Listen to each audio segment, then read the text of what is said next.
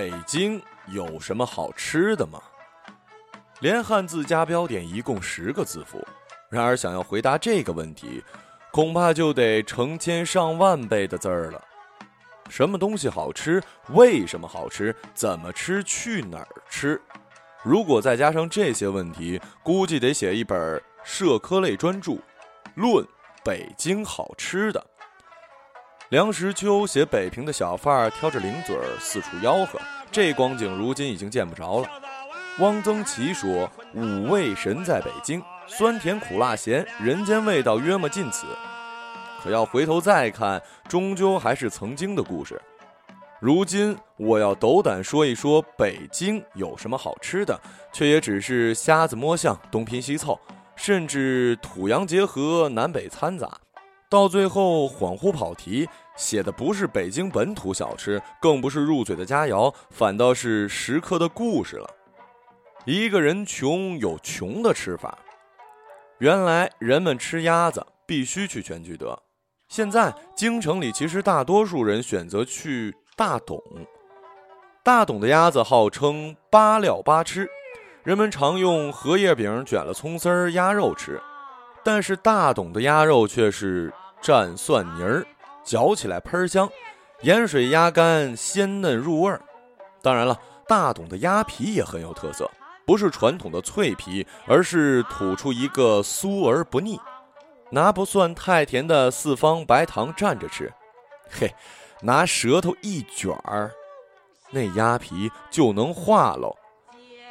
当我向陈怡讲这些的时候，他很不理解，他说：“我的妈呀！”吃个鸭子还能吃出这么多讲究，能品出这么多味道？我说那不废话吗？挣钱为了啥？不就是为了享受生活吗？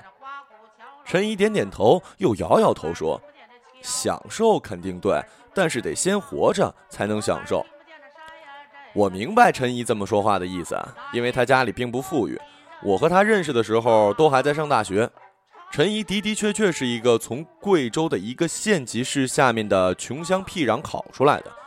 他总是穿着一件洗得将白的衬衣，好几年依然如此。虽然学校里已经可以办理贫困贷款，平时也有补助，但陈怡确实十分节俭。很多人都觉得，都这年头了，哪儿还有穷人呢？其实还真有。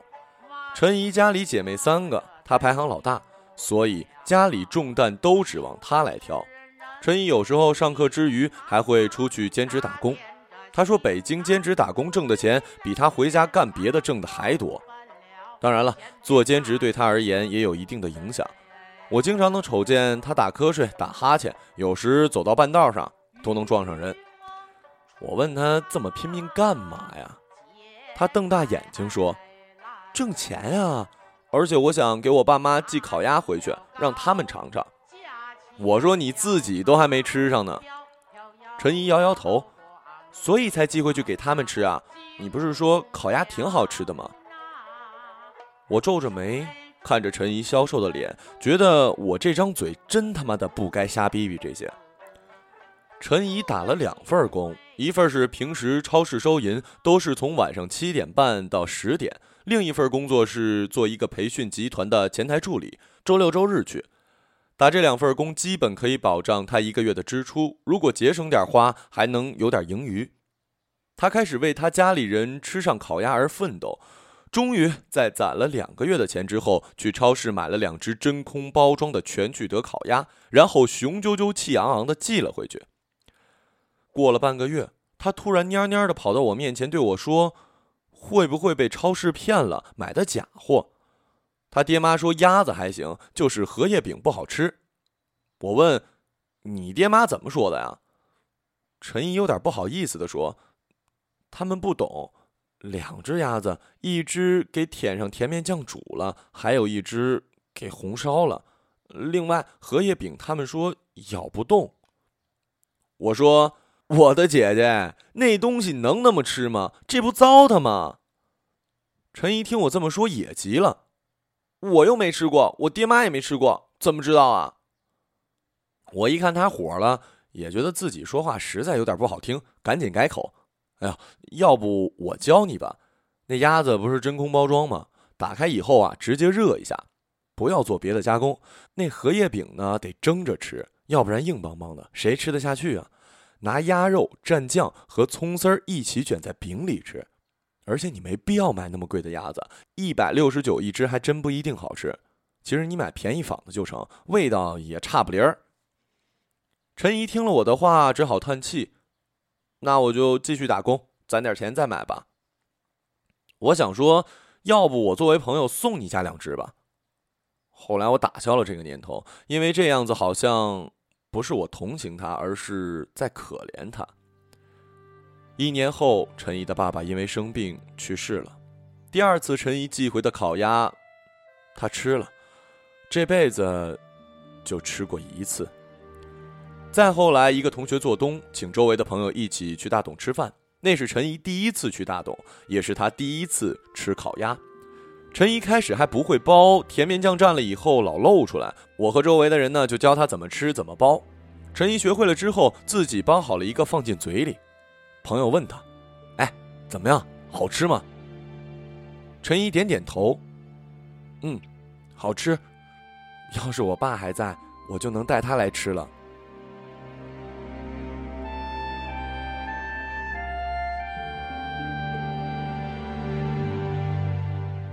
一个人富也有富的吃法。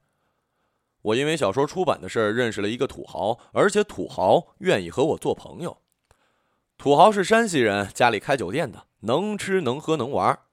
我也借着他的东风蹭吃蹭喝，不亦乐乎。确实，有钱是个好事儿，在很大程度上能够解决食材的等级以及最终的质量。托他的福，我曾经吃过这样一道菜，叫做脆盖鱼翅。这道菜呢，主要原料选用的是上等的小排翅，事先把鱼翅发好，然后再用鸡汤温火清炖。这道菜的辅料也很不一般，把整个子包连同云腿和鸡皮一起摘了新鲜的荷包叶包起来，将佐料放入，然后烧。且那鸡皮还需是已经过油的油鸡鸡皮。就这么连同一起放火上烧，至少也得烧个三个小时，中间还要不间断的换新鲜的荷叶。最后一道步骤是摆上笼屉蒸上二十分钟才起锅。上桌的时候把荷叶摆在桌子上，再把菜盛上去，颜色碧绿，鸡油滑润，所以才有了脆盖鱼翅这个名字。经土豪介绍，我才知道。实际上，所谓的鱼翅本身其实并不美味。想把鱼翅做好了，就一定要在辅料上下足功夫，让鱼翅充分浸透美味，才能够固香细润。这道菜就是典型的借味菜，把鸡肉、云腿、紫包、荷叶的香气全都揉在了鱼翅里。我问土豪：“是不是吃这东西越是豪华，越是大菜才越好吃啊？”土豪摇摇头说。我虽然土呢，但是好歹还有个豪字，不是吗？这美食要看功力的，其实恰恰是从小菜上琢磨出门道来的。他给我举了两个例子。第一个例子是原来老北京的桂花皮渣，这道菜不算大菜，只是属于盘中小食。说白了就是猪皮做的，选用猪脊梁上那么一小条。切下来，把毛去了，然后用花生油炸至起泡，之后就是捞出来透油晾干，放瓷坛子里密封起来，等到第二年就可以吃了。做菜的时候呢，先把它拿温水泡干净，再用高汤浸味儿，切成细丝儿下锅炒了，伴随着鸡蛋呐、火腿啊下锅，出来之后鲜香扑鼻。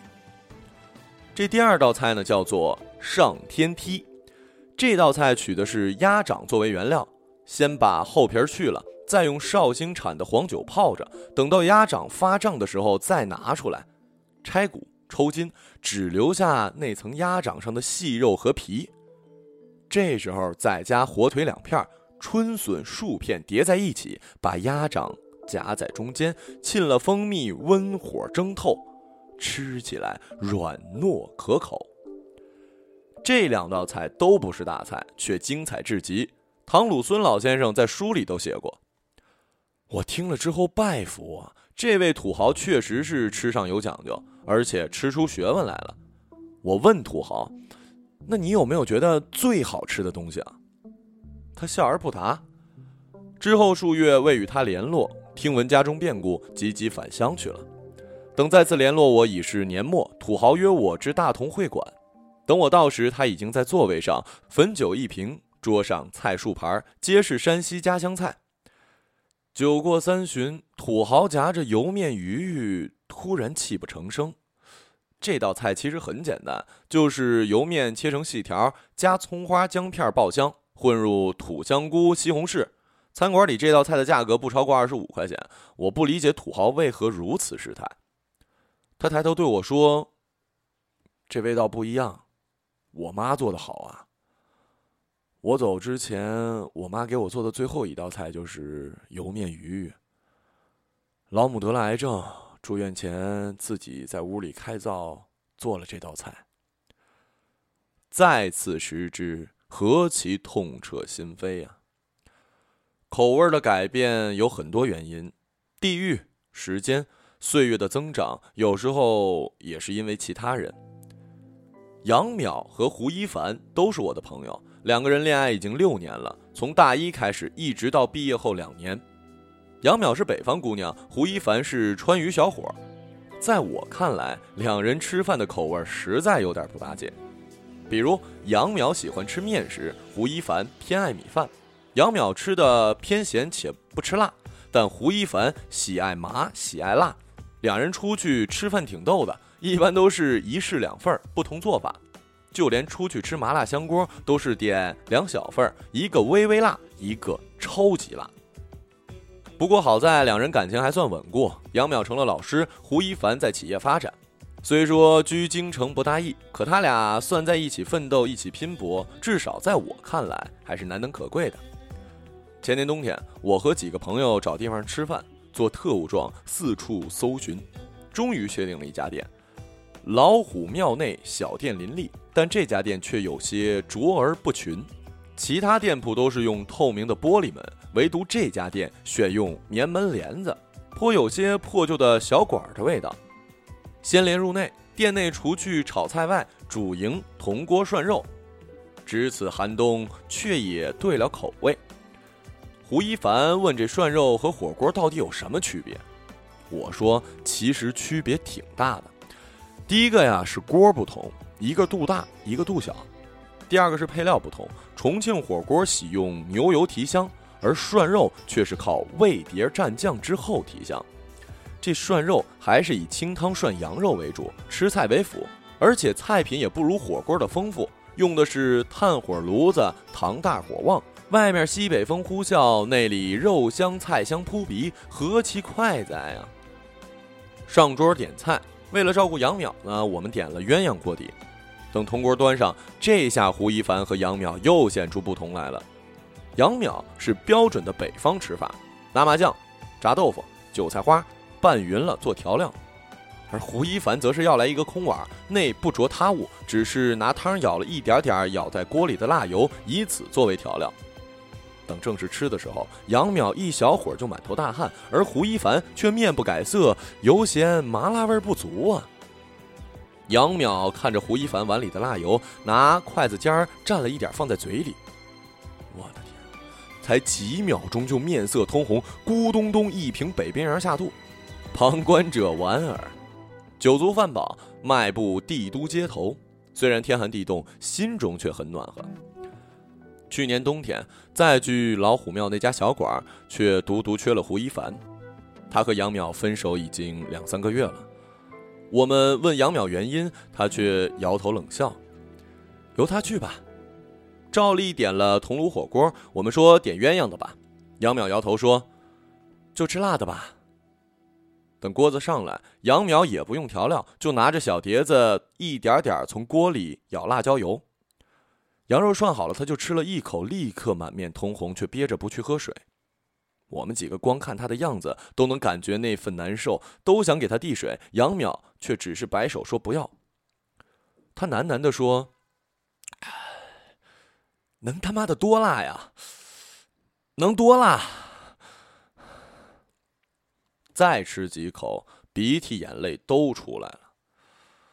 我却不知道到底是因为辣呢，还是因为胡一凡。我低声对旁边的朋友说：“我想起一句装逼的话，唯美食与爱不可辜负啊。”杨苗耳朵尖听见了我的话，抬头看我，此刻已经哭得妆都花了。他哭着说：“放屁，只有美食不可辜负。”